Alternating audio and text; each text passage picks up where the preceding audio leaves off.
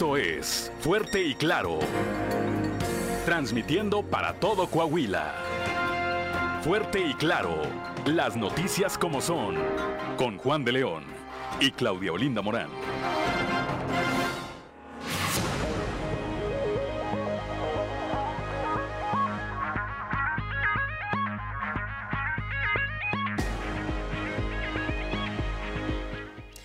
Buenos días, ya estamos en Fuerte y Claro, un espacio informativo de Grupo Región. Hoy es martes 23 de agosto de 2022 y hoy se celebra a quienes llevan por nombre Rosa de Lima.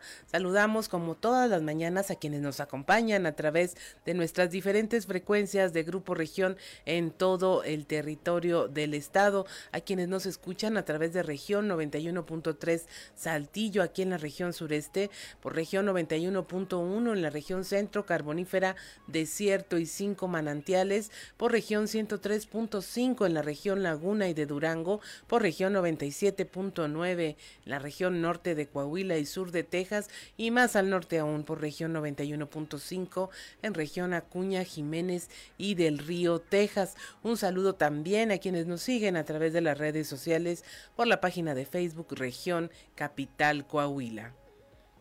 Y ya se encuentra activada también nuestra línea de WhatsApp al 844-155-6915, 844-155-6915 para recibir sus mensajes, sugerencias, comentarios, denuncias, cualquier comunicación que desee usted tener con nosotros. Y a esta hora de la mañana, 6 con 4 minutos, la temperatura en Saltillo es de 19 grados, en Monclova 24, Piedras Negras 23, Torreón tiene 24 grados, General Cepeda 19, Arteaga 18, en Ciudad Acuña hay 24 grados, en Derramadero al sur de Saltillo hay 17 grados, Musquis 24, San Juan de Sabinas 24 grados, en San Buenaventura 24 grados también, al igual que en Cuatro Ciénegas, Barras de la Fuente 19 grados y Ramos Arispe 20 grados centígrados, pero si usted quiere conocer a detalle el pronóstico del tiempo para todas las regiones del estado, vamos con Angélica Acosta.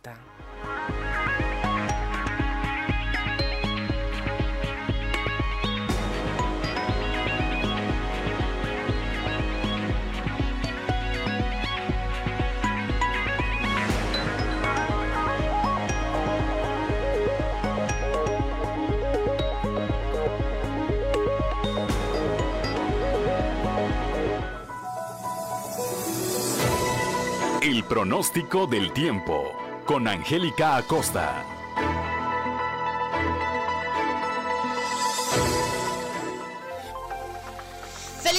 Martes, ¿cómo están? Buenos días. Vámonos con los detalles del clima. Mi nombre es Angélica Acosta. Ponga atención. Para el día de hoy se espera una temperatura máxima de 31 grados aquí para Saltillo, mínima de 15 durante el día, parcialmente soleado, ya por la tarde algo de nubosidad, por la noche un cielo parcialmente nublado. Atención Saltillo, se incrementa la posibilidad de lluvia más durante el día que por la noche, 78%. Toma tus precauciones. Vámonos hasta Monclova, máxima de 35 grados, mínima de 25 durante el día Luego de algo de sol, se va a empezar a tornar nublado. Sin embargo, se va a sentir muy cálido, ¿ok? Va a estar rico, va a estar agradable. Por la noche, un cielo principalmente nubladito, cálido también por la noche. Y bueno, la posibilidad de lluvia, 46%. Eh, Eso es para Monclova. Vámonos hasta Torreón. De igual manera, temperatura muy cálida, 36 grados como máxima, mínima de 23. Durante el día muy cálido, vamos a tener periodo de nubes y sol por la noche, áreas de nubosidad. Y bueno, la posibilidad de lluvia, 40% durante el día y también por la noche. ¿ok?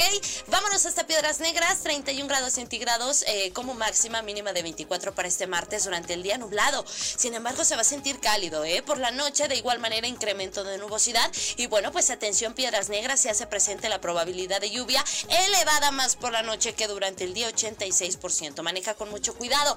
Vámonos hasta Ciudad Acuña, máxima de 34 grados centígrados, mínima de 24. Durante el día, muy nubladito. Se va a sentir cálido. Por la noche, de igual manera, un cielo principalmente nubladito ahí para Ciudad Acuña y bueno, la posibilidad de lluvia se incrementa más durante el día que por la noche 55%. Toma tus precauciones. Vámonos hasta la Sultana del Norte. Usted tiene vuelta para Monterrey por compromiso, por trabajo. Bueno, pues le digo que vamos a tener temperatura muy cálida 39, 39 grados como máxima y para Monterrey, mínima de 24. Durante el día vamos a tener periodo de nubes y sol, se va a sentir muy cálido y por la noche un cielo principalmente nubladito. La posibilidad de lluvias a comparación del día de ayer se reduce a 6%. Ahí están los detalles del clima. Que tenga usted un feliz y maravilloso martes. Buenos días.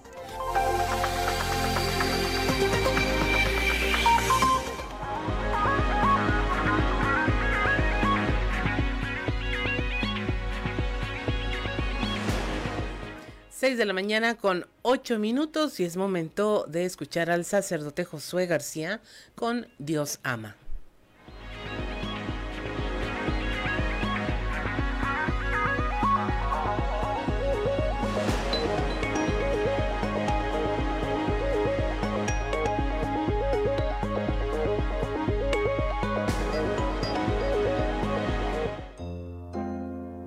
Diócesis de Saltillo Josué García. Dios ama.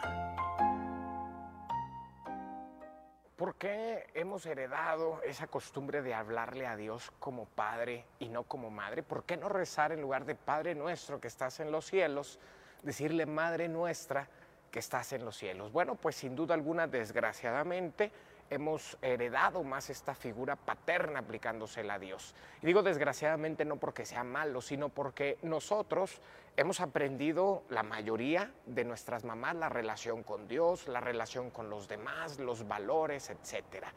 Bueno, pues aunque el pueblo de Israel, que es la herencia que nos deja de hablarle a Dios en masculino, era una sociedad profundamente patriarcal, sin embargo, encontramos en algunos profetas ya rasgos femeninos de la presencia de Dios, del comportamiento de Dios. Por ejemplo, Isaías 49, 15 y siguientes dice, ¿acaso olvida una mujer a su niño de pecho sin compadecerse del hijo de sus entrañas? Pues aunque esas llegasen a olvidar, yo no te olvido.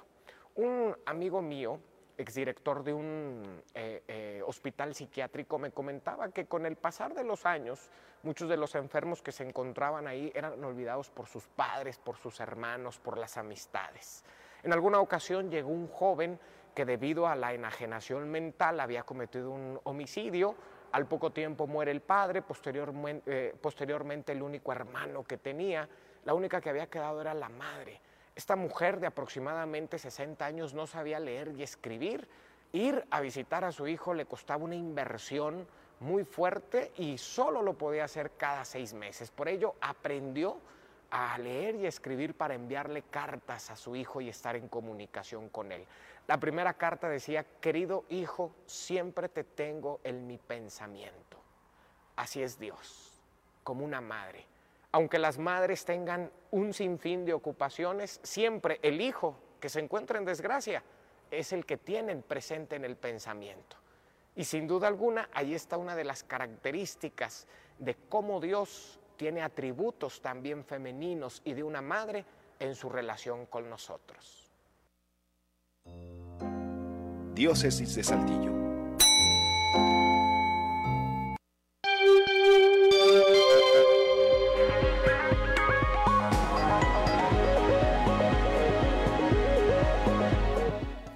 6 de la mañana con 11 minutos y es momento de entablar comunicación con nuestro compañero Moisés Santiago, quien en todos estos días nos ha mantenido actualizados sobre el tema de esta posibilidad aún de rescate de los mineros atrapados en el pozo en Agujita. Muy buenos días. Muy buenos días, Moisés. Buenos días, Claudia. Pues sí, efectivamente, aquí estamos al pendiente de lo que está sucediendo en el pozo del Pinabete, donde pues desafortunadamente siguen atrapados estos 10 eh, trabajadores mineros que el 3 de agosto entraron y ya no pudieron ya no pudieron salir lamentablemente de este socavón. Eh, hasta ahorita, Claudia, la situación bueno se mantiene igual, eh, no han podido bajar los niveles de agua y eso pues, realmente afecta afecta la situación en el sentido de que no tienen las posibilidades de, bajar a las cavidades de este pozo de carbón para tratar de hacer eh, un rescate, como bien se había comentado. Mira, ayer de ayer eh, circuló en redes sociales que suspenderían las labores de rescate, que había sido ya determinado así.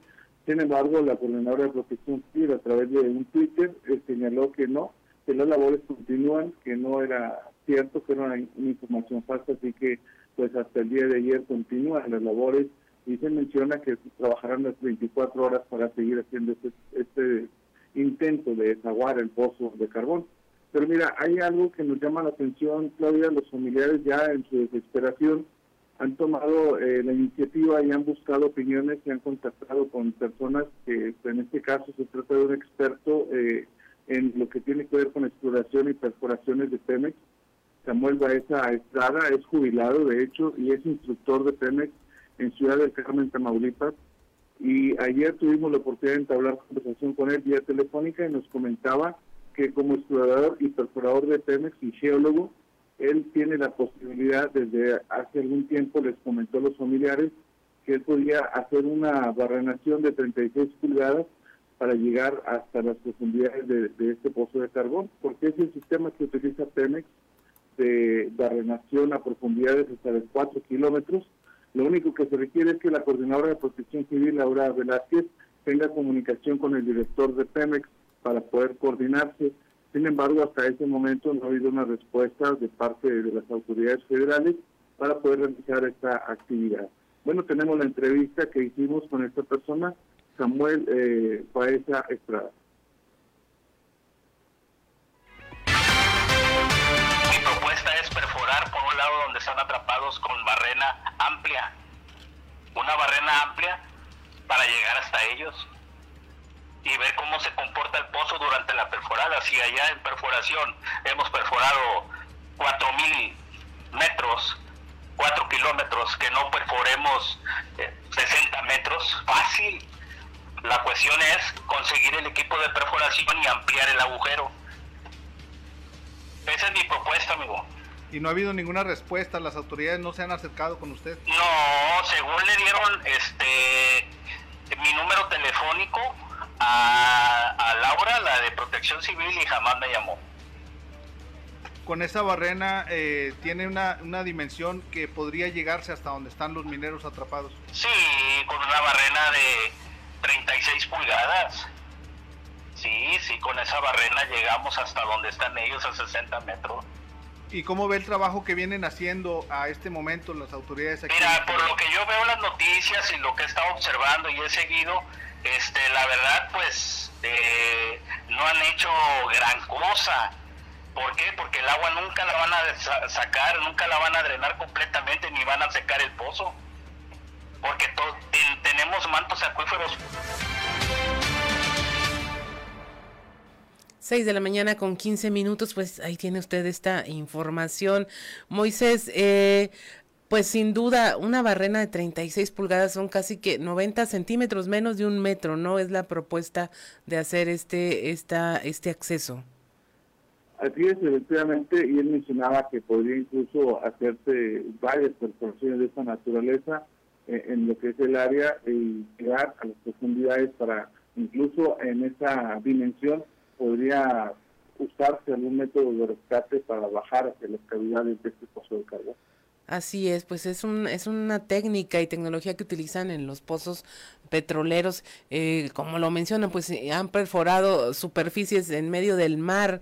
Este, probablemente sean los que puedan tener alguna esperanza o solución al respecto y pues definitivamente se están buscando ya medidas desesperadas para tratar de llegar hacia donde posiblemente se encuentre. Así es, efectivamente, los familiares han estado pues angustiados porque ya vamos para tres semanas todavía donde pues no se ha hecho prácticamente nada porque el agua no ha permitido eh, bajar, los rescatistas han estado ahí al pie del pozo, eh, los buzos que trajeron de la marina pues no han podido prácticamente hacer nada, eh, han tenido que esperar y los familiares, bueno, incluso algunos ya se han retirado del campamento que tenían en la parte externa, debido a que pues tienen que reanudar sus actividades, ir a sus trabajos y, realizar actividades personales, lo cual pues ya no les permite mantenerse ahí las 24 horas, pero siguen acudiendo en busca de información, en busca de respuestas, porque ellos quieren ver de regreso a sus seres queridos. Así es, Moisés. Pues muchas gracias, Moisés Santiago, por tu reporte. Estaremos al pendiente de lo que ocurre y esperamos a unas tres semanas que haya buenas nuevas. Muchas gracias, Moisés. Claro que sí, es un gusto saludar. 6 de la mañana con 17 minutos, pues ahí tiene usted el reporte de lo que ocurre desde la mina ya en la región carbonífera con nuestro compañero Moisés Santiago que se ha mantenido ahí al pie, ahora sí que del cañón, tratando de informarnos de todo lo que ocurre y manteniéndonos actualizados en este tema. Y pues bueno, continuamos con la información, eh, esto en solidaridad con los mineros y en apoyo al accidente que se registró en Villa de Agujita. AMSA afirman seguirá apoyando en este rescate. La información con nuestra compañera Guadalupe Pérez.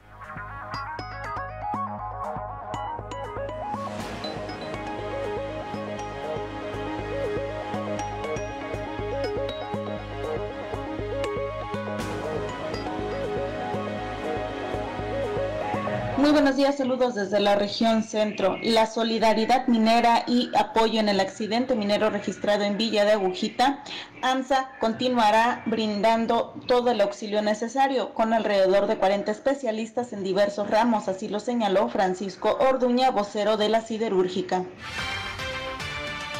Pues como siempre, Solidaridad Minera, siempre hemos estado cuando hay sucesos trágicos como ese, tenemos eh, básicamente en este momento el apoyo técnico. Eh, el escuadrón de rescate está dispuesto. Ya estuvo en la mina, pero lo retiramos nuevamente porque no se dieron las condiciones para ingresar. Pero básicamente en este momento hay alrededor de 40 técnicos nuestros que están trabajando. Hay hidrólogos, ingenieros, de todo tipo especialistas que están colaborando para terminar esta tragedia. ¿Cuánto personal enviaron para apoyar? Ha permanecido diariamente distinta gente, pero alrededor de 40 diarios. Ok, pero venía la situación debido al periodo de lluvias que se han estado registrando. ¿Qué Mira, les ha reportado? hay un pacto entre los rescatistas. Sí. No se habla hasta que termina el trabajo. ¿Ok? ¿Por qué? Porque se revierten presiones o e- errores, etcétera. Entonces ya terminado el trabajo se habla, durante el trabajo no se da ningún tipo de... ¿Cuánto le ha costado a AMSA mantener a estas 40 personas? ¿Cuánto le ha costado a AMSA mantener a estas 40 personas? Te aseguro que cuando termine vamos a emitir un comunicado. Saludos desde la región centro para Grupo Región Informa, Guadalupe Pérez. 6 de la mañana con 20 minutos. Estamos en Fuerte y Claro. Regresamos. 6 de la mañana con 26 minutos. Y usted nos sigue a través de la radio, pues escuchó a este eh, dueto Hash. eh, con un éxito de 2002, pero esta versión es la más actual, ya incorpora ya los mariachis y una grabación de primera fila que eh, nos trajo aquí nuestro compañero Ricardo y vea usted, eh, escúchelas, eh, está muy padre esa versión. Yo no la había oído, Ricardo, está padre. Odio a Marte. Es la de eh, el sencillo de Hash de 2002, bueno, vuelto vuelto a producir con estos arreglos que ellas son norteamericanas pero hacen su homenaje al- a México por ser el país que les abrió las puertas es lo que es lo que se dice. Y mire, es momento de presentarle nuestra portada del día de hoy de nuestro periódico Capital, un medio de Grupo Región, en donde nuestra nota principal es eh, cómo un accidente dejó a ocho trabajadores lesionados, entre ellos una mujer que terminó herida de gravedad al registrarse la volcadura de una unidad de transporte en la, carrete- en la carretera Zacatecas a la altura de la Angostura, esto cerca de las 8 de la mañana del día de ayer, un lugar donde pues ya casi cotidianamente se registran este tipo de accidentes. También le traemos unas fuertes declaraciones del dirigente del PRI en Coahuila, Rodrigo Fuentes Ávila, quien afirmó que es Chamir Fernández, quien renunció al partido luego de 25 años de militancia, traicionó al PRI y dice o lo amenazaron o lo compraron. Aquí le tendremos mayores detalles. El gobernador Miguel Riquelme y el alcalde de Torreón, Román Cepeda, inauguraron un nuevo pozo de agua allá en la región. Este es el NASAS. En este se invirtieron más de 12 millones de pesos y se va a beneficiar a alrededor de 25 mil familias. Le hablamos también de la elección de Rodrigo Paredes como nuevo presidente del Instituto Electoral de Coahuila, donde fue electo por 10 votos a favor y uno en contra por el Consejo General del INE. Él va a ser presidente del Instituto Electoral y bueno, estuvo por encima de la propuesta de Hugo Alejandro González, quien obtuvo tres votos a favor y ocho en contra. A Araz Chema Frausto, revisión salarial de los bomberos de Saltillo, esto al encabezar los festejos por el Día del Bombero, dice que pues ellos se desempeñan todos los días a favor de la seguridad y se comprometió a hacer una revisión salarial para determinar el posible incremento. También le traemos en nuestra encuesta del día de hoy como siete de cada diez personas aquí en Coahuila, siete de cada diez han estado en contacto o con una persona que se quita la vida o conocen de un caso en donde hubo un intento de suicidio. 74% de los 800 encuestados afirmaron conocer a alguien que haya estado en esta situación. Le hablamos también de cómo eh, los concesionarios que no cumplan con los compromisos de mejorar el transporte público tras el convenio con el Instituto Municipal del Transporte aquí en Saltillo van a ser objeto de cancelación de sus concesiones. Esto lo informó el titular del área Héctor Gutiérrez Cabello. En la Narro ayer hubo una manifestación donde estudiantes de la universidad tomaron las instalaciones para exigir la renuncia del maestro Marco Adán Juárez eh, por presunto acoso escolar. Ellos afirman que esto produjo eh, que eh, un alumno de nombre Oscar se quitara la vida por la presión que se ejercía en contra de ellos como alumnos. Esta información pues la tiene usted en nuestro periódico Capital. Son las 6 de la mañana con 30 minutos y es momento de escuchar qué se dice en los pasillos.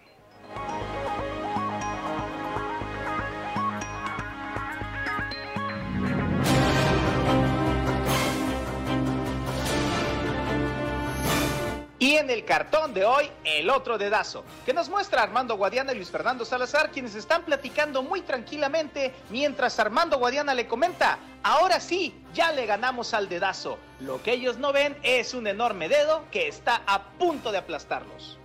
Si ya andaba de buen humor el gobernador Miguel Riquelme en el inicio de la semana entregando obras en Torreón, este se mejoró aún más cuando una de las señoras del público asistente mostró una cartulina en la que reitera la lealtad hacia el proyecto del mandatario estatal. Más tarde incluso, la señora se acercó hasta el propio mandatario estatal a tomarse la foto del recuerdo. ¡Qué galán! Sobre obras, por cierto, cantado está por demás que del gobierno de la 4T no se recibirán apoyos en el marco del presupuesto federal para el 2023. De 2018 a la fecha, más de 20 mil millones de pesos ha perdido Coahuila con Morena en el gobierno federal. Consciente de eso, el gobernador Miguel Riquelme Solís dijo ayer que, aunque de manera responsable se presentarán los proyectos para el 2023, no se espera nada. Al contrario, una asfixia total por las elecciones del año entrante. ¿Qué es esto? El caballo número 5, Duncan, el caballo del que nada se esperaba, nada está haciendo. Pese a que se cumplió un año del fallecimiento del presbítero Adolfo Huerta, mejor conocido como el Padre Gofo, ni el obispo de Saltillo, Monseñor Hilario González, ni el obispo emérito, Fray Raúl Vera, estuvieron presentes en la Santa Misa que se realizó por su primer aniversario luctuoso. En cuanto al obispo de Saltillo, el padre José Ignacio Flores mencionó que se encontraba en una asignación territorial y por tal motivo no pudo asistir. Sin embargo, de Vera López ni sus luces y ni siquiera en sus redes sociales publicó algo para recordar la memoria del padre rebelde. En fin. En las próximas semanas, 15 bomberos de Saltillo viajarán a Austin, Texas, y durante 13 días recibirán una capacitación por parte del cuerpo de bomberos de esa ciudad hermana. Y de esta forma se estará reactivando el intercambio de trabajos entre ambos cuerpos de bomberos.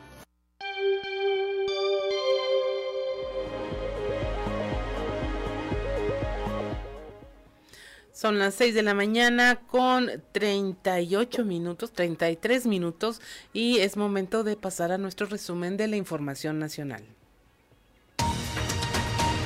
A medias la cobertura de vacunación en todo el país, de acuerdo con los resultados de la encuesta nacional de salud y nutrición, en regiones de México como en la península de Yucatán y del Pacífico Sur, las coberturas con el esquema completo de vacunación a niños de 1 y 2 años de edad no llegan ni al 30%. En las regiones donde se tiene mayor porcentaje como la frontera norte del país, en Chihuahua, Coahuila, Nuevo León y Tamaulipas, es apenas del 58.1%, es decir, que casi la mitad de los niños no han sido vacunados.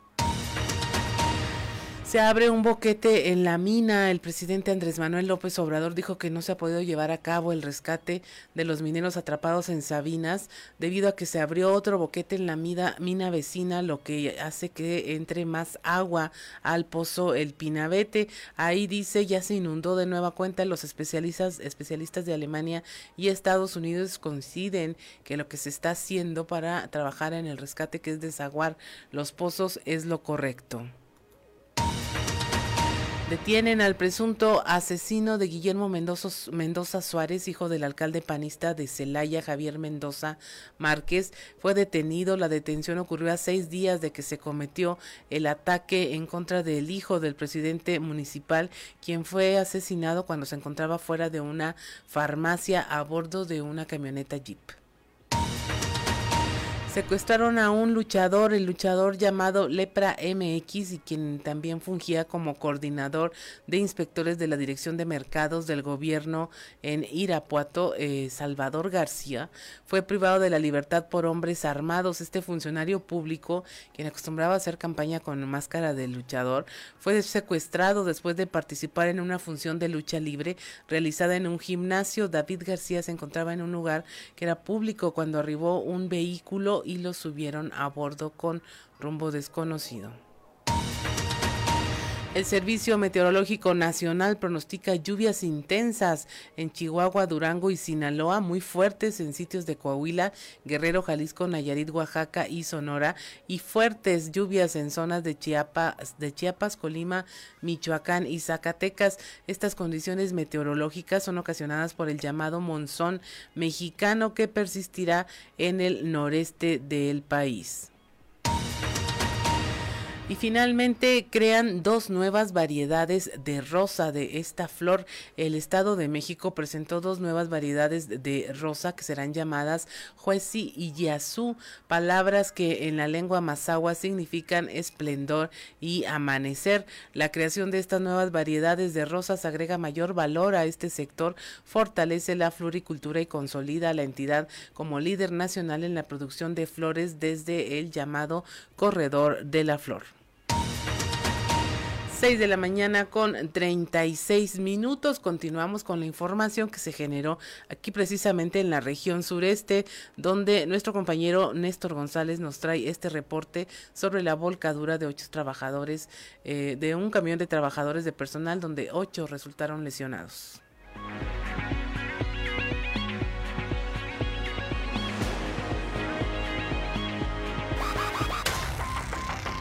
Ocho trabajadores resultaron lesionados, entre ellos una mujer que resultó herida de gravedad al registrarse una volcadura de una unidad de transporte en la carretera Zacatecas a la altura de la angostura cerca de las 8 horas de este lunes.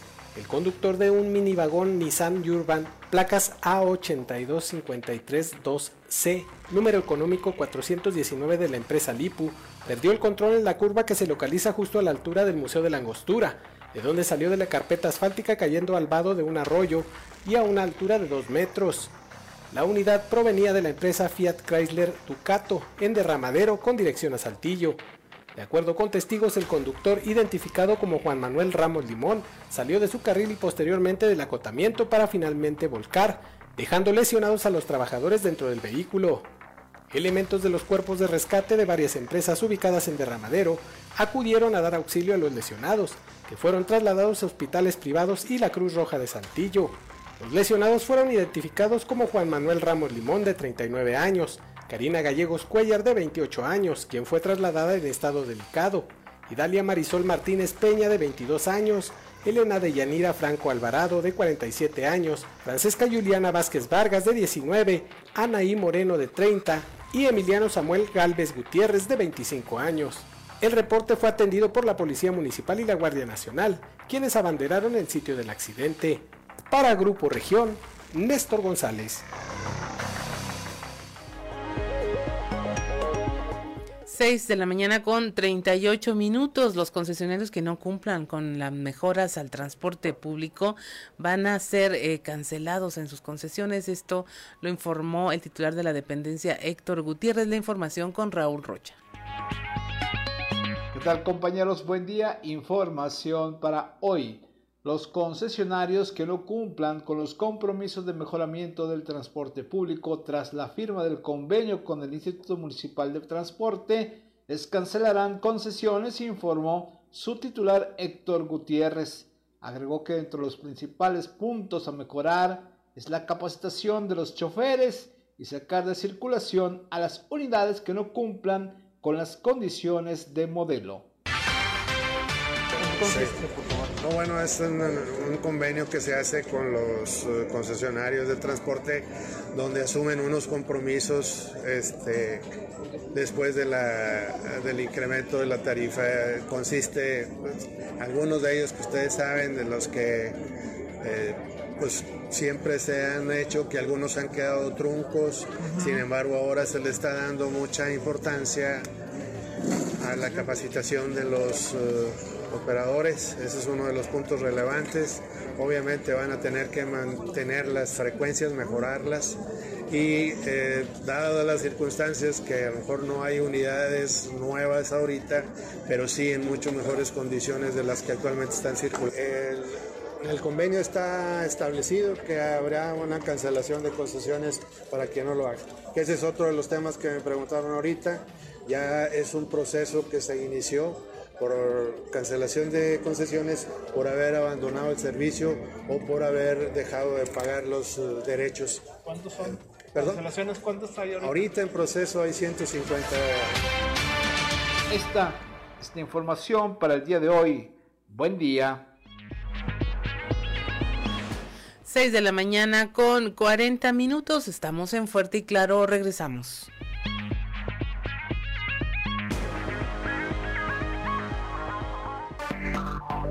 Enseguida regresamos con Fuerte y Claro.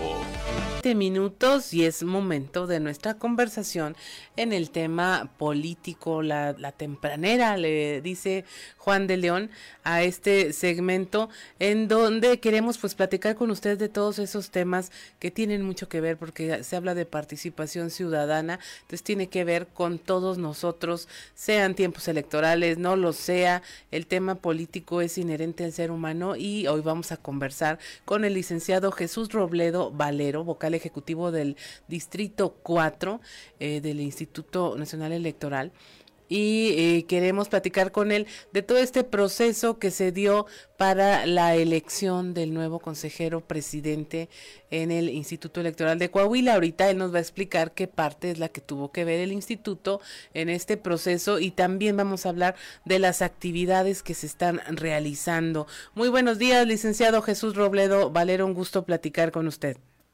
Muy buenos días, gracias por el espacio y obviamente gracias a la audiencia que nos está escuchando.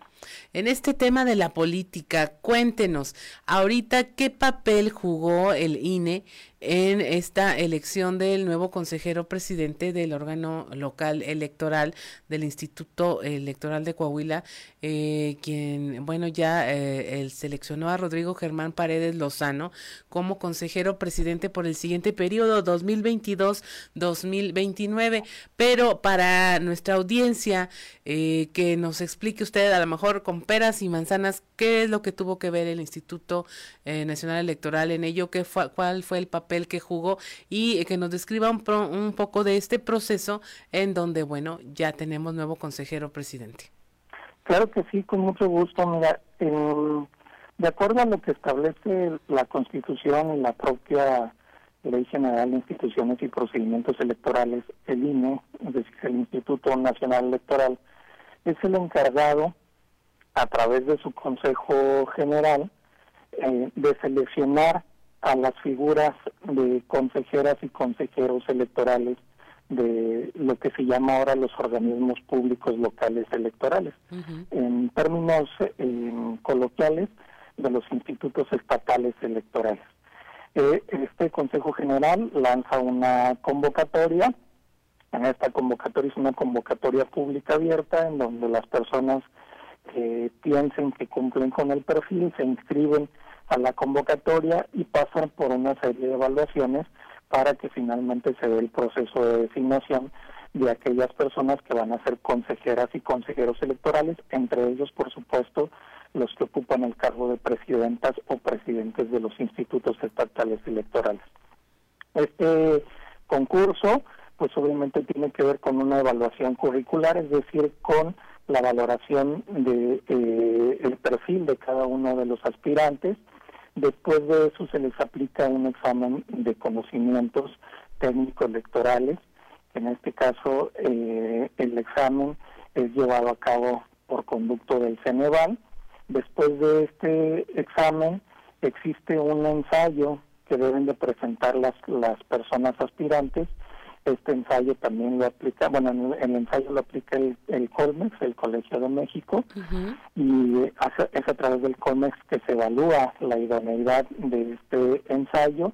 Las personas que eh, acreditan a esta etapa pasan a entrevistas en bloques de consejeras y consejeros electorales del Consejo General, los van entrevistando y finalmente se presentan las opciones que son las opciones viables para que sean eh, las personas designadas y que hayan cumplido con todos estos requisitos. Precisamente el día de ayer el Consejo General del Instituto Nacional Electoral sesionó y en esta sesión entre otros nombramientos de consejeras y consejeros a nivel nacional de otros institutos estatales electorales, se dio la designación de quien va a ocupar el cargo de presidente, en este caso, del Instituto Electoral de Coahuila y el nombramiento, como efectivamente lo mencionas, recayó en la persona de Rodrigo, Rodrigo Germán Paredes Lozano. Y es así como eh, esta persona, al igual que otros aspirantes también, cumplió con todo un proceso de eh, selección que ya acabo de mencionar. Así es, y esto se lo platicamos, eh, licenciado, a nuestra audiencia para que se dé cuenta de eh, cómo es este proceso de selección de quien habrá de encabezar el, el siguiente proceso electoral importante para Coahuila, el, cómo lo avala el, el Instituto eh, Nacional Electoral y cómo es este proceso para que pues observen el, proceso que es totalmente ciudadano, que está en voz eh, y en manos de las personas que ya tienen la experiencia en este instituto porque es un tema de capacidades también y de preparación. Y también quería que nos platicara eh, brevemente, porque así como se preparan las elecciones con mucho tiempo, ¿Cuál es el papel del INE en estos momentos, licenciado? ¿Qué se está haciendo? ¿En qué se está trabajando? Sabemos que hay muchos temas pendientes, redistritaciones, está la credencialización y antes, ah, mucho antes de que se abra cualquier eh, proceso electoral de manera formal para los partidos, el instituto está haciendo su trabajo. Claro que sí, mira, eh, ahorita ya en el INE pues nos estamos ocupando en la preparación del próximo proceso electoral, en este caso del estado de Coahuila, en donde sabremos elegir las y los coahuilenses al próximo gobernador y a la próxima legislatura local. En ese sentido, eh, pues nosotros arrancamos ya a partir del primero de septiembre con lo que eh, nosotros al interior del instituto denominamos campaña anual intensa de credencialización. En esta campaña, pues obviamente se promueve con mayor intensidad la renovación, localización de las credenciales para votar con fotografía, para que todas y todos los coahuilenses que estamos en posibilidades, es decir, los que tenemos ya la ciudadanía, la mayoría de edad, tengamos la posibilidad de ejercer nuestro voto. Eh, es importante recalcar que la llave que nos abre la puerta para el ejercicio del voto es tener actualizada nuestra credencial para votar con fotografía. Entonces, iniciamos a partir del mes de septiembre con la campaña anual intensa de credencialización en todos los módulos de atención ciudadana a nivel estatal. Otra de las actividades que vamos a empezar a partir del mes de noviembre es con la instalación de los consejos eh, del consejo local en la entidad del INE y también con la instalación de los consejos distritales del INE a partir del mes de diciembre. ¿Y para qué los consejos distritales? Porque recordemos también que de acuerdo a lo que establece la propia Constitución y la ley, el Instituto Nacional Electoral es encargado, en este caso, aún en elecciones locales, de temas fundamentales como es la capacitación electoral y la ubicación de las casillas. Entonces, nosotros a partir del mes de noviembre y del mes de diciembre con la instalación de los consejos locales y distritales, pues vamos a empezar precisamente a buscar estos lugares que sean idóneos, que cumplan con los requisitos para poder instalar las casillas. Y vamos a empezar también a lanzar convocatorias a finales de año para los cargos de capacitadores asistentes electorales y de supervisores electorales, que son las figuras que van a buscar a las personas que van a estar como funcionarios de mesa directiva de casilla y a capacitarlos también. Entonces, a partir del mes de noviembre, del mes de diciembre, vamos a empezar con estas eh, tareas y obviamente esperando al arranque formal del proceso que de acuerdo a la ley estatal eh, inicia el primero de enero del año siguiente. Así es, pues ahí tiene usted la tarea que eh, nos deja el INE. Por lo pronto usted lo que tiene que hacer es verificar que su credencial esté actualizada y si no lo está, acudir a esta campaña anual intensa de acreditación. Muchas gracias, licenciado Jesús Robledo Valero, por haber eh, conversado con nosotros esta mañana y estaremos muy al pendiente de todas las tareas del instituto en este rubro que es tan importante como decidir a quienes nos van a gobernar. Muchas gracias, licenciado. Muchísimas gracias a ustedes, que tengan buen día. Buen día. Son las 6 de la mañana con 56 minutos, estamos en Fuerte y Claro, regresamos.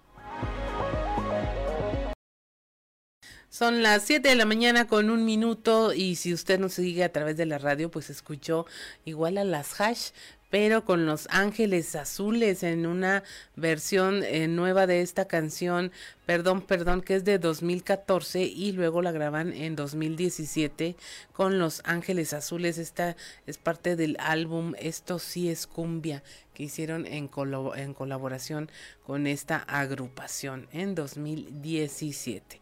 Pero mire, ya es momento de nuestra conversación el día de hoy con Osiris Cantú. Vamos a ver de qué nos va a platicar el día de hoy. Muy buenos días. Muy buenos días, Claudia. Buenos días, apreciable auditorio del Grupo Región. Pues esta mañana queremos comentar la detención del ex procurador Murillo Caram, que constituye una instantánea de la, del momento de la politización, de, de la polarización del país y la politización del Estado de la Procuración de Justicia bajo la animosidad prevaleciente en el gobierno federal que divide a los mexicanos. Apenas emitido el informe de la llamada Comisión de la Verdad, ipso facto, la, la, Fiscalía General de la República obsequió la orden de aprehensión y fue detenido el ex procurador Murillo de Caram en tiempo real transmitida en medios, ofendiendo con ello la dignidad y la presunción de inocencia del imputado con tan groseras como absurdas acusaciones. Tortura, desaparición forzosa, obstrucción de la justicia. Nuestra historia no conoce, Claudia, no conoce tanta hazaña y revanchismo político con un personaje de la vida pública tan notable como el que estamos presenciando. Obstrucción de la justicia ¿Cómo puede acusarse de obstrucción de la justicia a quien encabezó una labor tan amplia y tan exhaustiva como procurador en la investigación del caso Ayotzinapa, como nunca antes vista? ¿Tortura? ¿A quién pudo torturar Murillo Caram? ¿A quién o a quiénes desapareció? Para cualquier juez imparcial u observador con sentido común de la realidad, las increíbles acusaciones que acabo de mencionar, la presunción de inocencia tendría que tornarse certeza de inocencia. No dejan duda esas acusaciones del móvil y el carácter político de la detención y del proceso que se está iniciando. Lo veremos mañana, que es cuando el juez habrá de determinar la, condición jurídica de, de Murillo Caram. Y dije comisión de, eh, dije llamada comisión de la verdad, porque una verdadera comisión de la verdad tiene naturaleza no jurídica, de naturaleza no jurídica, es establecida, se ha establecido al concluir periodos de revolución política o de dictadura, con la finalidad de la recuperación de la dignidad de parte de las víctimas y la admisión arrepentida de sus crímenes por parte de los victimarios. La Comisión de la Verdad reconoce su origen en 1995 en Sudáfrica. Con posterioridad a la experiencia, fue, esa experiencia fue aplicada en otros países, pero la primera en su tipo fue la Comisión de la Verdad y, y Reconciliación, con ese nombre, Claudia, Comisión de Verdad y, y Reconciliación, en Sudáfrica tras el régimen del apartheid. En cambio, la Comisión de la Verdad, instituida en México, desde un principio ostensiblemente tuvo un fin político muy lejano al propósito de la verdad y la reconciliación. En primer término, porque en México no venía de una dictadura ni de cosa que se le parezca. Y porque el crimen de los jóvenes normalistas de Ayotzinapa a todas luces fue un acto criminal que de acuerdo con la investigación ordenada por el entonces procurador Murillo Camp, fue conocida como la verdad histórica, la perpetraron Guerreros Unidos, una banda criminal de aquella región, y había conducido al arresto ya de más de 100 personas.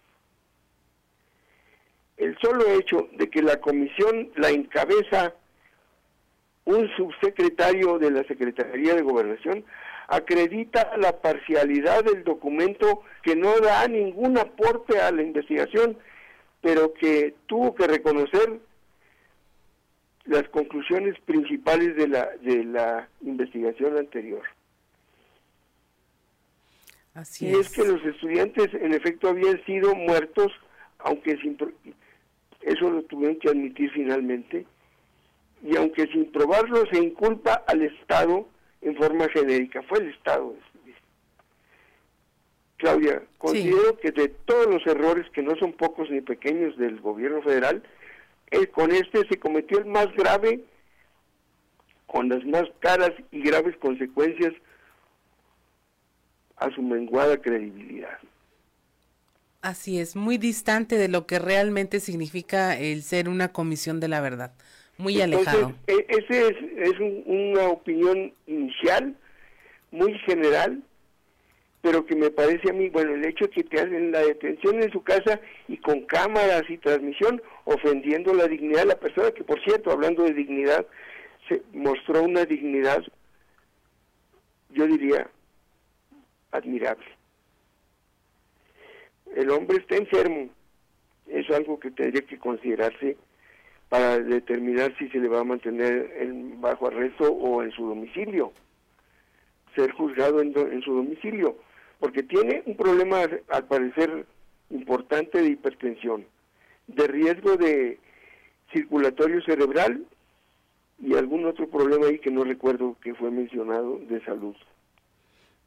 en esas condiciones, también su capacidad de defensa, porque no le permitieron, se quejó de que no le permitieron hacer su propia defensa en el momento. Pero a mí me hizo recordar aquella famosa frase que dijo Fidel en un juicio, de la dictadura de, de, Batista en aquellos años.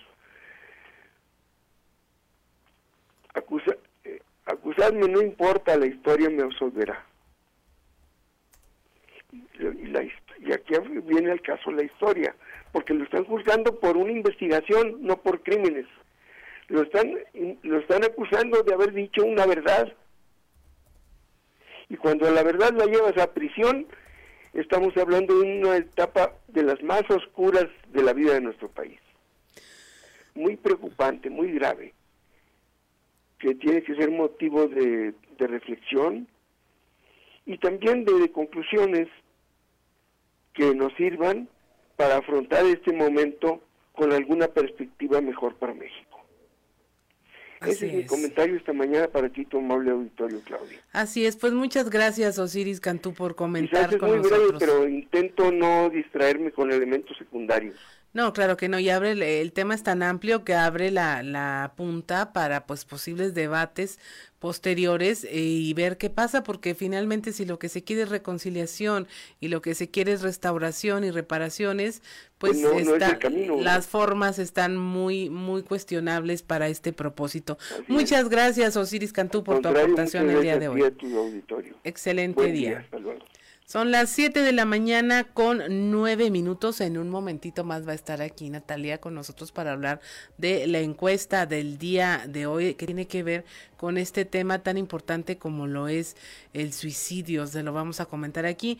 Mientras tanto, vamos a continuar con la información que tiene que ver precisamente con este tema. Ayer lunes, un grupo de estudiantes de la Universidad Autónoma Agraria Antonio Narro tomaron las instalaciones del campus para exigir la renuncia de uno de sus maestros, Marco Adán Juárez, por presunto acoso escolar que eh, luego terminaría en el suicidio de un estudiante de octavo semestre de la carrera de biotecnología. La información con nuestra compañera Leslie Delgado.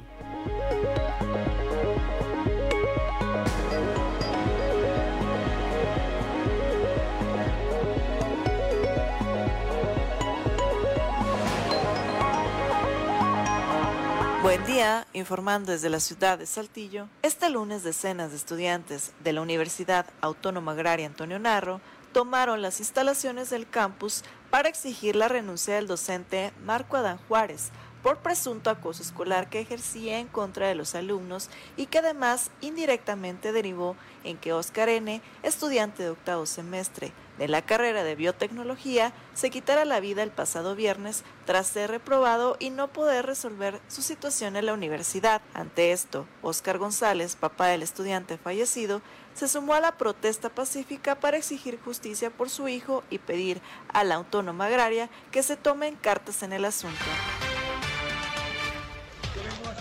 Que la acción que vayan a hacer la hagan pacíficamente, que usen sus derechos de estudiantes de manera pacífica, que la universidad no tiene la culpa de un mal maestro.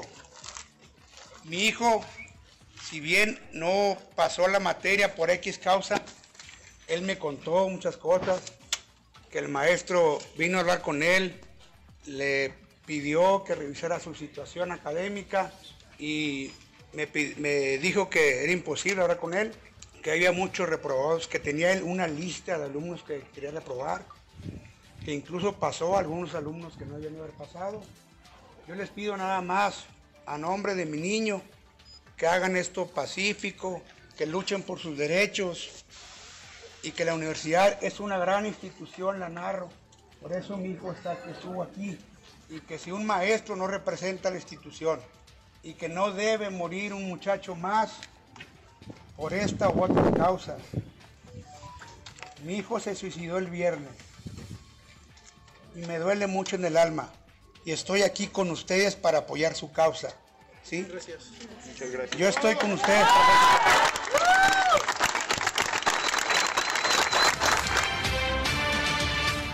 Posteriormente, tras cinco horas de paro de actividades, el rector de la Autónoma Agraria, Mario Ernesto Vázquez Vadillo, salió para dar a conocer los acuerdos a los que se llegaron. Esto luego de sostener una reunión con el grupo de afectados, donde se dio a conocer que el docente fue destituido de sus funciones dentro de la universidad. Agradezco la intervención y deseo que tengan un excelente día. 7 de la mañana con 13 minutos. Ya está con nosotros Natalia Cepeda para ah, platicar precisamente de este tema a, través de una encuesta en la que realizaron eh, a través de Consultoral, en donde hablamos precisamente de este tema con cifras bastante interesantes e importantes, Natalia. Muy buenos días. Leo, siempre le andamos por cambiando el apellido, le decimos Natalia Jiménez aquí en la en cabina. Y dice, bueno, fuera que cantar igual. Muy Sí. buenos días, Natalia Cepeda. Buenos días, Claudia. Pues sí, bueno, tratando precisamente, y te lo comentaba antes de entrar al aire, sobre el tema del suicidio. Cifras alarmantes. Eh, desgraciadamente seguimos con este tema pues presente y, y vigente y ahora lo, lo tenemos pues más palpable, ¿no? Con este caso de, de este joven. Y lo platicábamos con quienes realizábamos este, este sondeo que es en los cinco municipios más grandes del estado y según la, la, región pues bueno se presentan diferentes diferentes causas una de ellas y nos llamó mucho la atención fue en la región norte que mencionaban el acoso sí pero el acoso laboral y además mencionaban eh, la explotación laboral que ese podría ser una causa de suicidio. Muy interesante el dato porque geográficamente, pues ellos están en una zona de mucha maquiladora, de mucha industria, este, que pues tiene fama de ser muy opresora, mal pagada y, fama, no sabemos en realidad, pero si sale como un factor este para provocar este este fenómeno del suicidio pues debe ser importante la gente lo dice a mí me impresionaba esa cifra porque decía de 800 encuestados 74% afirmaba conocer a alguien que se había quitado la vida o que lo había intentado hacerlo. Así es, y esto va en un rango de edades, pues, de, distintos, vaya, desde los 20 años, hablaban incluso de los 15, y, además decían, bueno, pues no es únicamente de jóvenes, ¿no? El tema, podría pensarse que es de jóvenes que a lo mejor dices están un poco desubicados, desorientados, no, es cuestión también de adultos en donde padecen, pues, depresión, que probablemente viene, sí, de la niñez, de la adolescencia, que no se atendió y que, bueno, las consecuencias pues se sufren en la edad adulta, ¿no? Así es, era, de hecho es la primera de las láminas donde les preguntan que cuál creen que sea la principal causa del suicidio.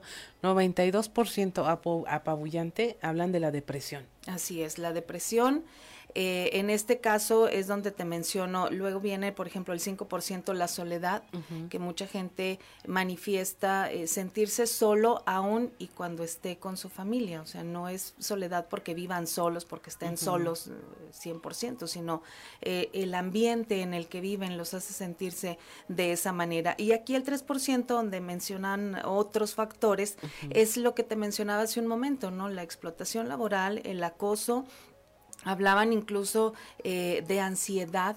Este tema de la pandemia ha venido a, y seguimos con esto a dos años, casi tres, cercanos ya a los tres años, seguimos con este tema de la pandemia en donde ha venido pues a sacar luego eh, otros factores que teníamos ahí, pero estaban dormidos o estaban escondidos y de esta forma pues bueno han venido saliendo a flote y, y esta ansiedad del entorno en el que ahora o que vivimos durante un tiempo de encierro, de limitantes en muchas cosas, en muchos factores, el trabajo, la escuela, muchas cosas cambiaron y eso fue pues una parte también importante para que se generara esta ansiedad ¿no? por parte de la gente. Sí, ahora esta relación con personas eh, que han cometido suicidio o que lo han intentado, prácticamente siete de cada diez de los entrevistados manifestaron esto. Esto se habla de una cercanía con el fenómeno que antes no habíamos visto. Sí, ya no son hechos aislados, ya es un hecho en donde el integrante de una familia, eh, llámese hermano, primo,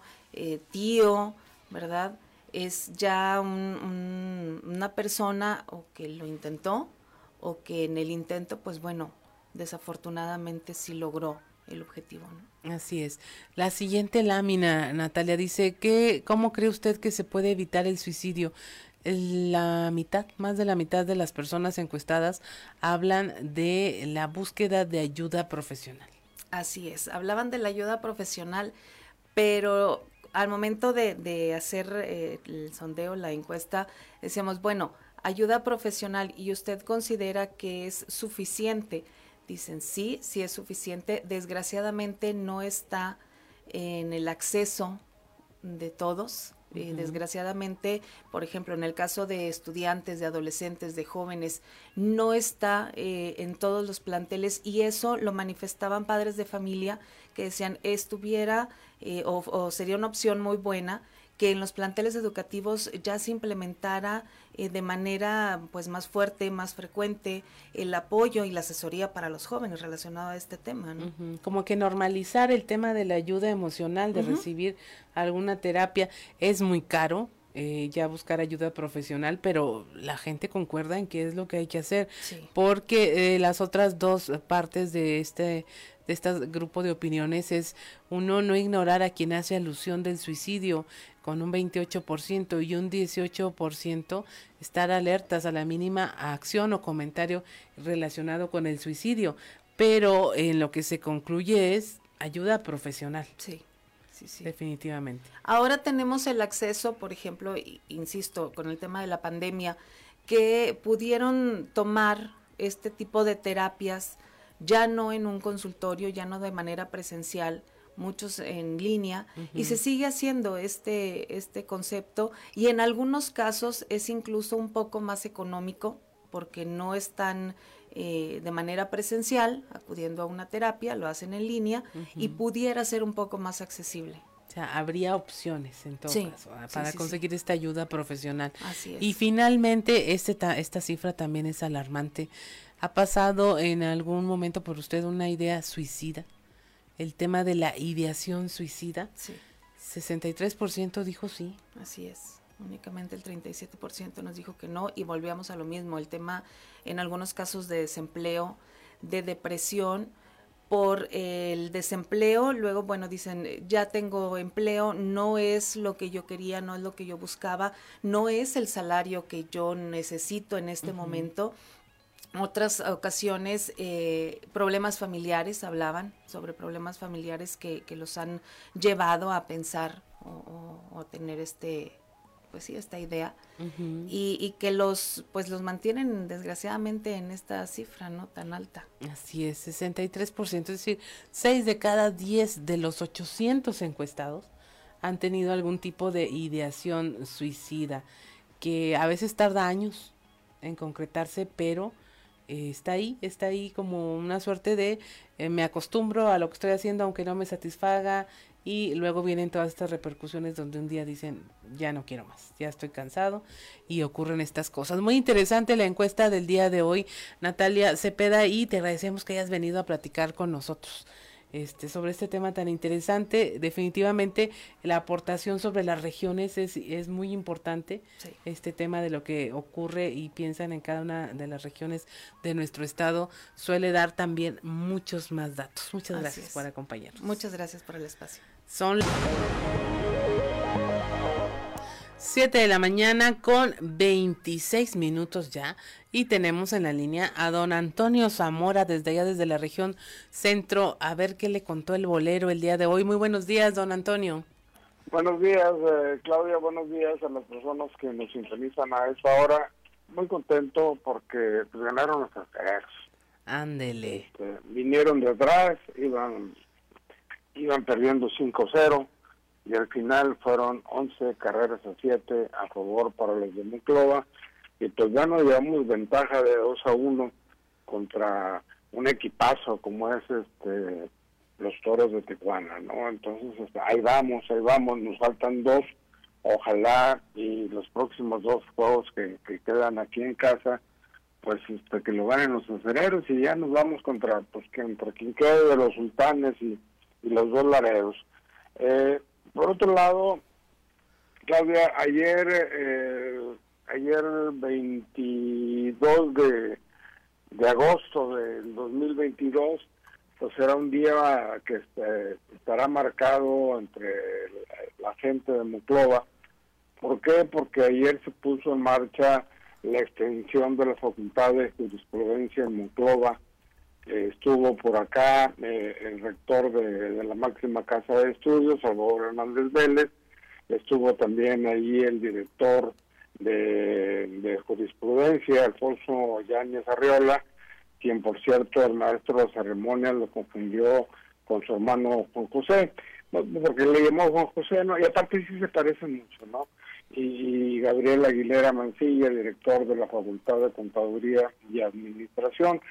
Esta primera generación en Derecho está integrada, Claudia, por 53 alumnos y alrededor de, de 100 más para las maestrías de gestión laboral y de gobierno respectivamente.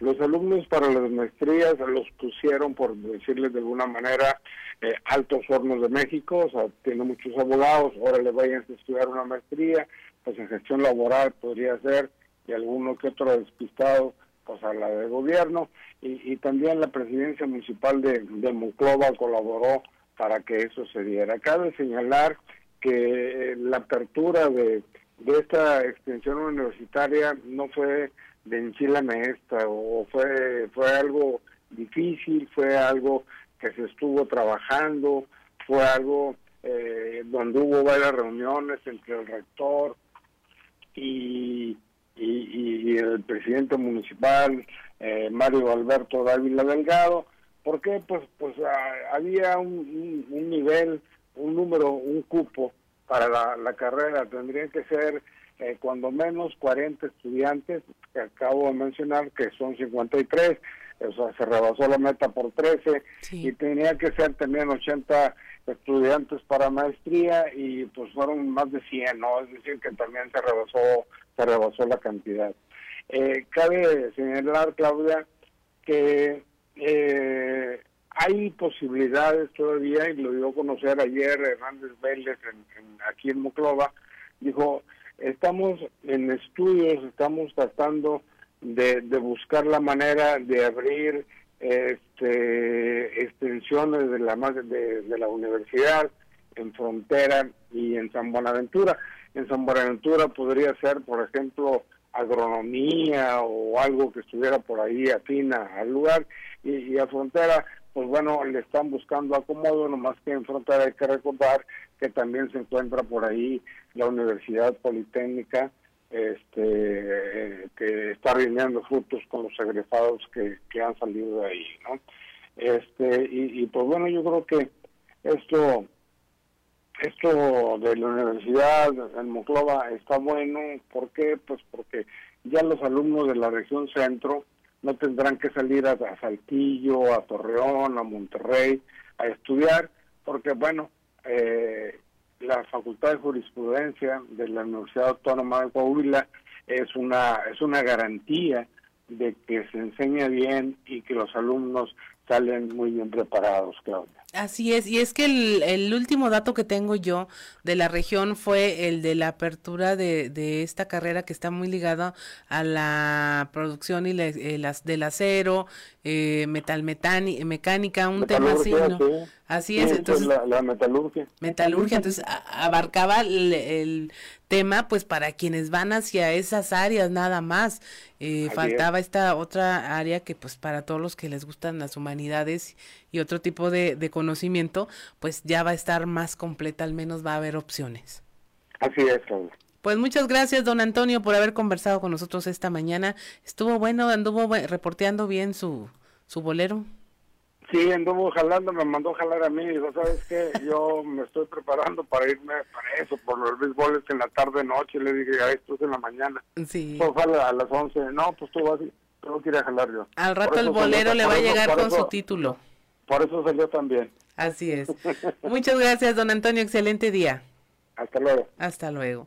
Son las 7 de la mañana con 31 minutos. Ahí lo tiene usted. Más opciones para la región centro, para los jóvenes estudiantes, para quienes quieran hacer su maestría también con esta extensión universitaria que mire, si algo se requiere es de educación, de que haya oportunidades educativas, opciones, estudiar fuera no es fácil, sí da un plus, una experiencia de vida, pero es muy caro, no, no, no es tan fácil acceder a ello y qué mejor que sea la propia universidad que vaya hacia los lugares en donde hace falta, en donde hacen falta opciones y que pueda abrir ahí esta nueva oportunidad para los jóvenes para que puedan estudiar.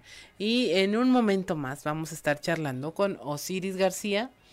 Eh, hoy es martes sin su guitarra terrible, pero nos ahora anda de corresponsal desde alguna costa.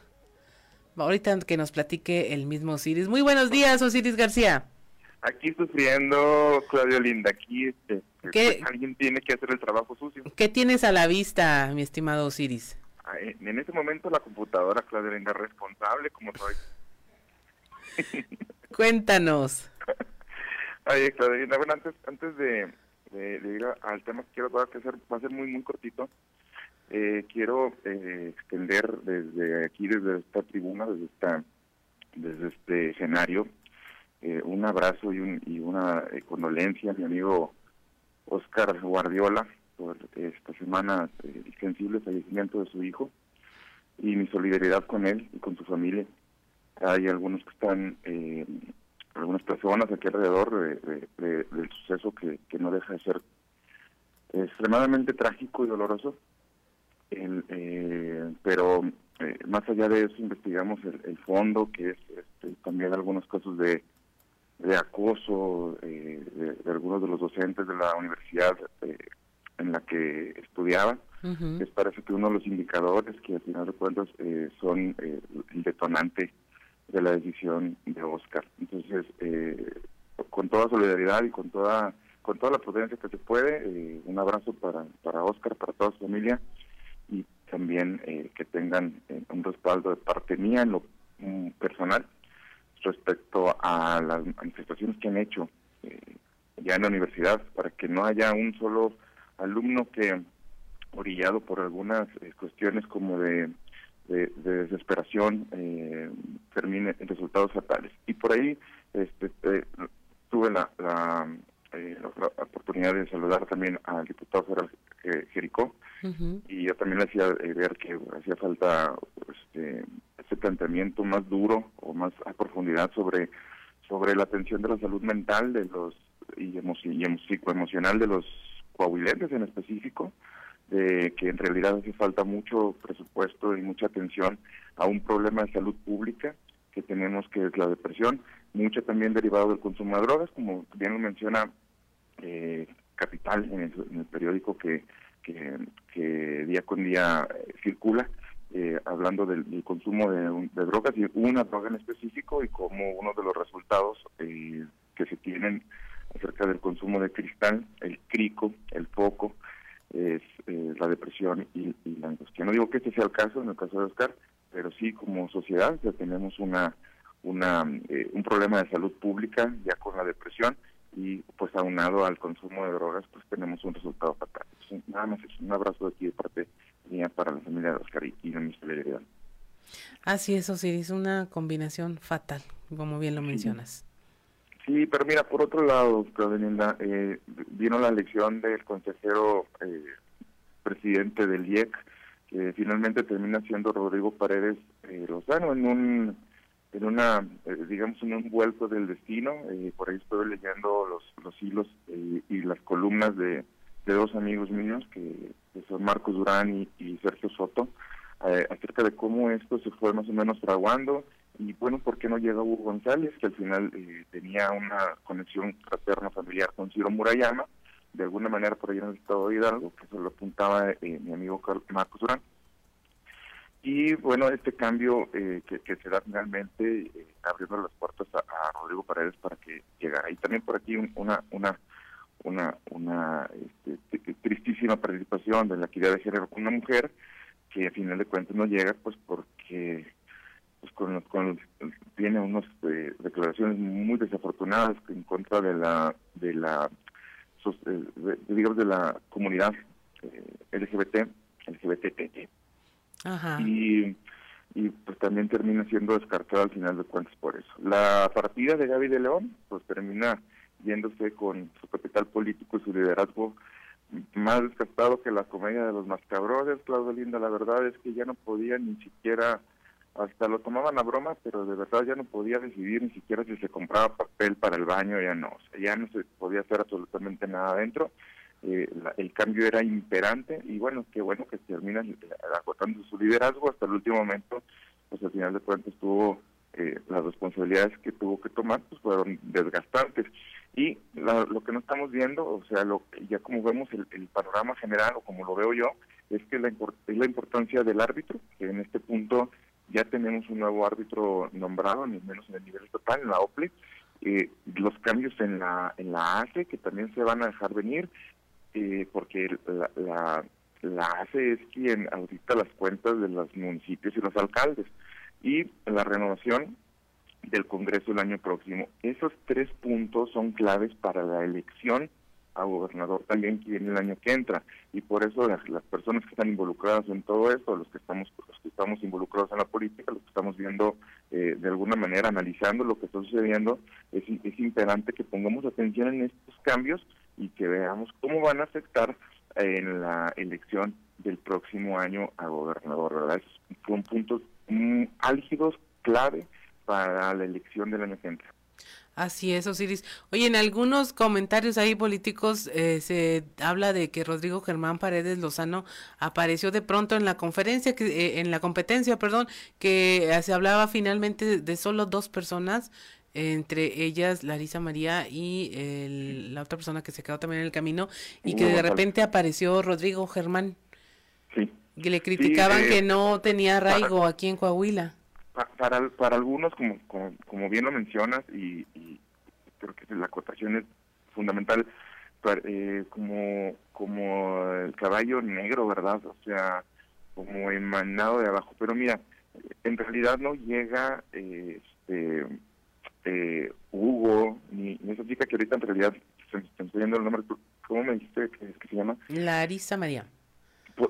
Ellos se descalifican por, por uno por conexiones este, te digo, paternos familiares, con, un consejero de tipo federal, y, la otra chica, pues por esas desafortunadas, eh, muy desafortunadas eh, publicaciones.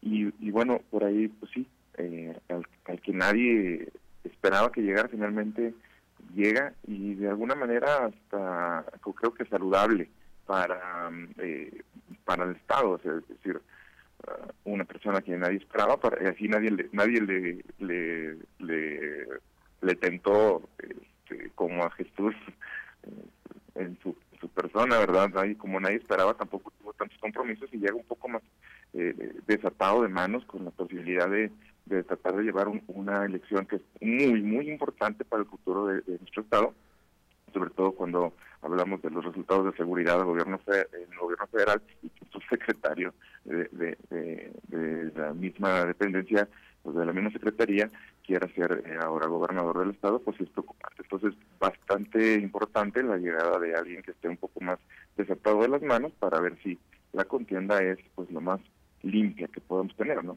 Así es. Pues muchas gracias Osiris por tu comentario el día de hoy. Ya nos estaremos viendo y escuchando el viernes si es que regresas de tu paradisiaco retiro espiritual. sí regreso. Muchas gracias, Osiris. Siete de la mañana con 41 minutos. Estamos en Fuerte y Claro. Regresamos. De la mañana con 47 minutos. Qué intenso, Ricardo Guzmán. Si usted nos sigue a través de la radio, escuchó a Hash con Lo aprendí de ti.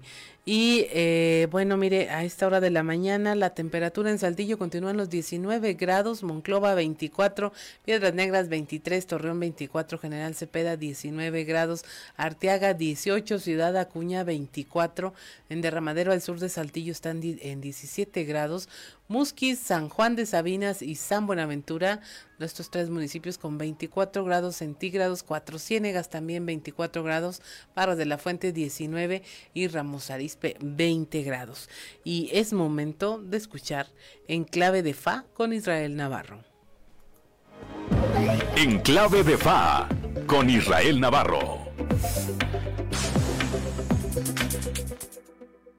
Revive el caso de Ayotzinapa y lamentablemente no para hacer justicia, sino para cumplir un fin político.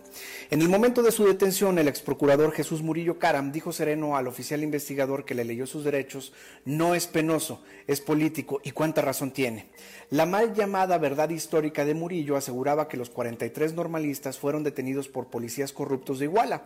Los entregaron a la banda de los Guerreros Unidos. Ellos los mataron e incineraron en el basurero de Cocula y arrojaron sus cenizas al río San Juan.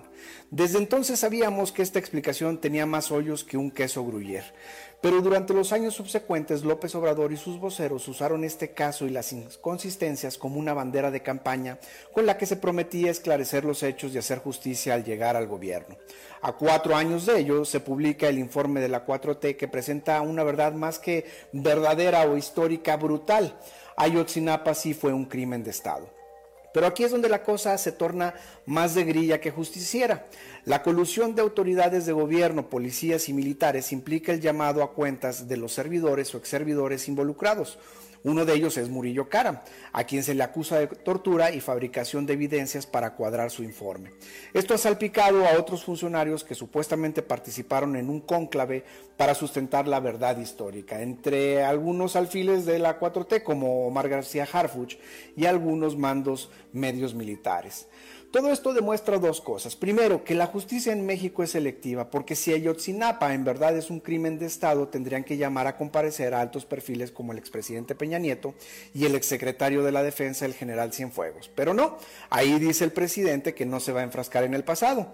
Y segundo, que se va a castigar a los funcionarios que encubrieron la verdad, más no a los asesinos. Ergo, esto se trata de un tema político, no de procuración de justicia. AMLO no podía terminar su presidencia sin presentar una postura sobre Ayotzinapa, pero sobre todo sin achacar la culpa al gobierno antecesor, porque claramente no puede traer justicia a los familiares de los normalistas desaparecidos. Es más fácil castigar al régimen anterior por construir una verdad a modo que le liberara de responsabilidades que ubicar, detener y juzgar a quienes mataron a los normalistas, o ya de perdido encontrar sus restos.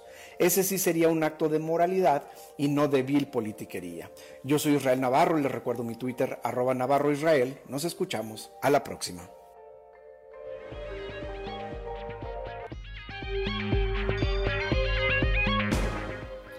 7 de la mañana con 50 minutos. Continuamos con la información.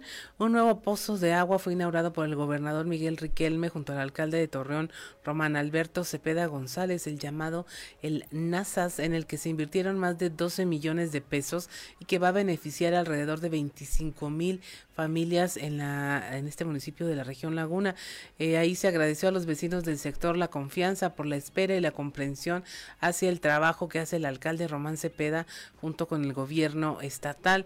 El gobernador Miguel Riquelme señaló que se cumple un compromiso más con la sociedad al tiempo que describió que otras acciones que se hacen en conjunto con el ayuntamiento de Torreón tienen que ver con pavimentación y obras como la del sistema vial Cuatro Caminos que dará una nueva imagen a la llamada Perla de la Laguna. 7 de la mañana con 51 minutos.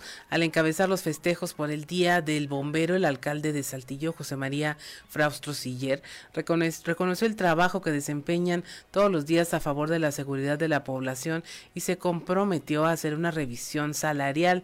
Chema Fraustro reiteró que el cuerpo de bomberos de Saltillo es de los mejores en el país y por ello con el apoyo del gobernador Miguel Riquelme se brinda lo necesario para que puedan cumplir con su labor. Ejercer esta noble, desinteresada y demandante profesión, dijo, implica una vocación de servicio que solo pueden llevar a cabo una personas íntegras, congruentes y que guardan un gran respeto y cariño por su tierra y por las personas que en ella habitan. 7 de la mañana con 52 minutos y es momento de irnos a los deportes con Noé Santoyo. Resumen Estadio con Noé Santoyo.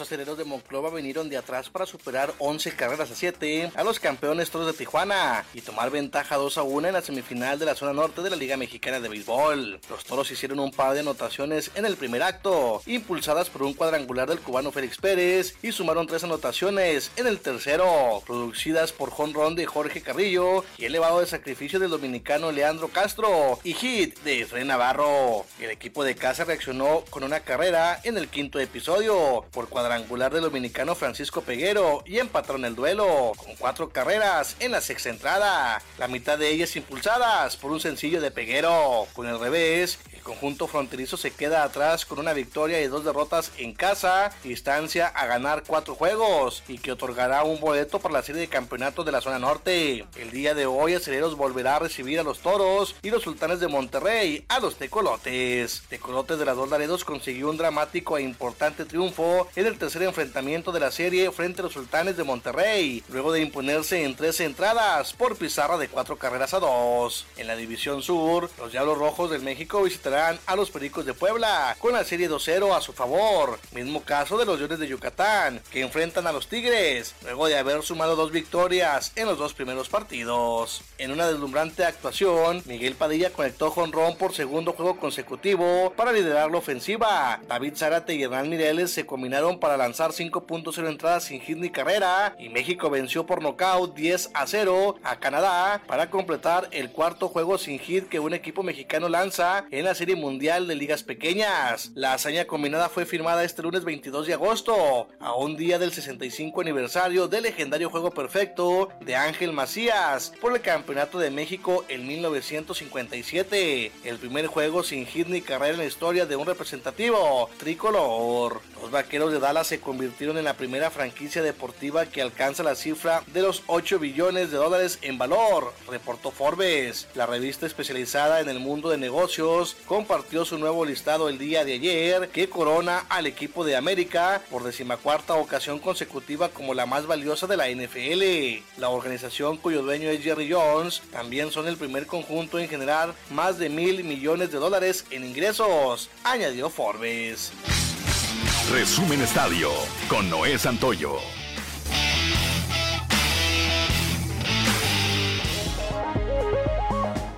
7 de la mañana con 55 minutos a nombre de Ricardo López en los controles de eh, Ociel Reyes, de Cristian Rodríguez, de, de, Ricardo Guzmán y del titular de este espacio informativo Juan de León. Le damos las gracias por habernos acompañado. Mi nombre es Claudia Olinda Morán y esto fue Fuerte y Claro.